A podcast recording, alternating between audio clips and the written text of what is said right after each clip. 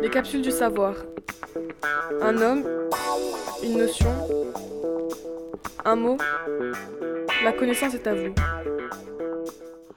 Bonjour à tous. Aujourd'hui, nous nous retrouvons pour une édition spéciale des capsules du savoir.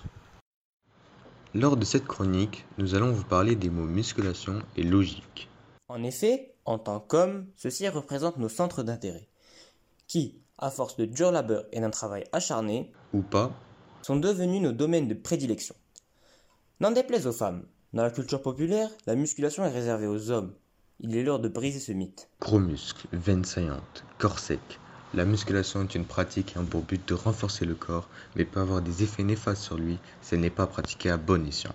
L'origine de ce terme se rapporte au latin, musculus signifiant muscle. Ainsi, le terme en français est formé par dérivation avec le radical muscule suivi du préfixe ation. Ah, de l'étymologie, de l'étymologie, encore de l'étymologie. Il faut pouvoir comprendre pleinement un mot afin de s'en imprégner et de profiter de son essence. La musculation, c'est bien plus qu'un vulgaire terme latin, c'est tout un monde. C'est vrai, c'est vrai, tu as raison. C'est pourquoi, chers auditeurs, nous allons définir à notre manière Officielle ou officieuse, la vraie signification de ce mot. chacun a sa propre vérité, mais certaines sont plus ou moins exactes. Aussi, nous allons vous partager notre vérité. Le fait est que la musculation forge notre détermination, Nous pousse à dépasser nos limites rend notre corps sain. et surtout nous permet de nous enrichir physiquement. Dis plutôt que c'est pour plaire aux filles.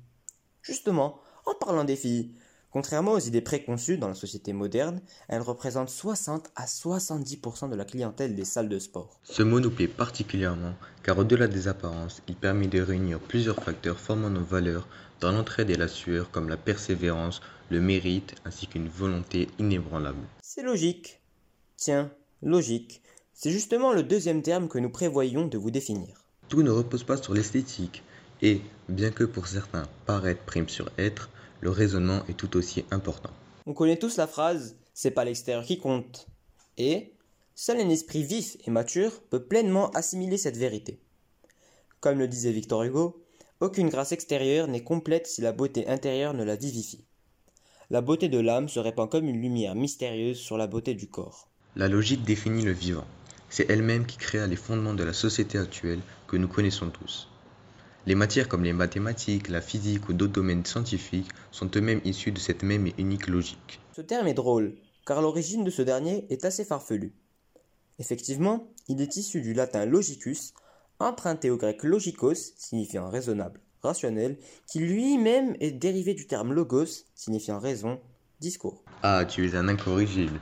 Toujours et encore cette bonne vieille étymologie. Tu te répètes, mon très cher, D'ailleurs, chose tout aussi drôle, les contemporains de cette époque révolue que tu adores que je chéris. avaient un raisonnement très profond. Le sais-tu et le saviez-vous, chers auditeurs? Un jour, un grand philosophe a dit une phrase bien réfléchie qui nous correspond. Un corps sain dans un esprit sain. sain. Les capsules du savoir. Un homme, une notion, un mot. La connaissance est à vous.